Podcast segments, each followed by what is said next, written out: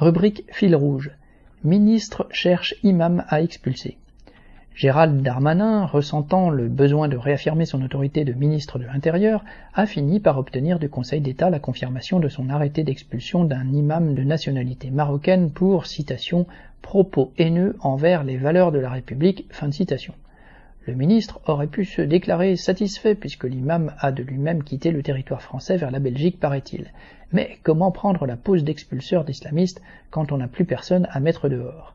Avant d'expulser l'imam, Darmanin devra maintenant le faire rentrer en France, au risque d'être inculpé pour aide à l'immigration illégale.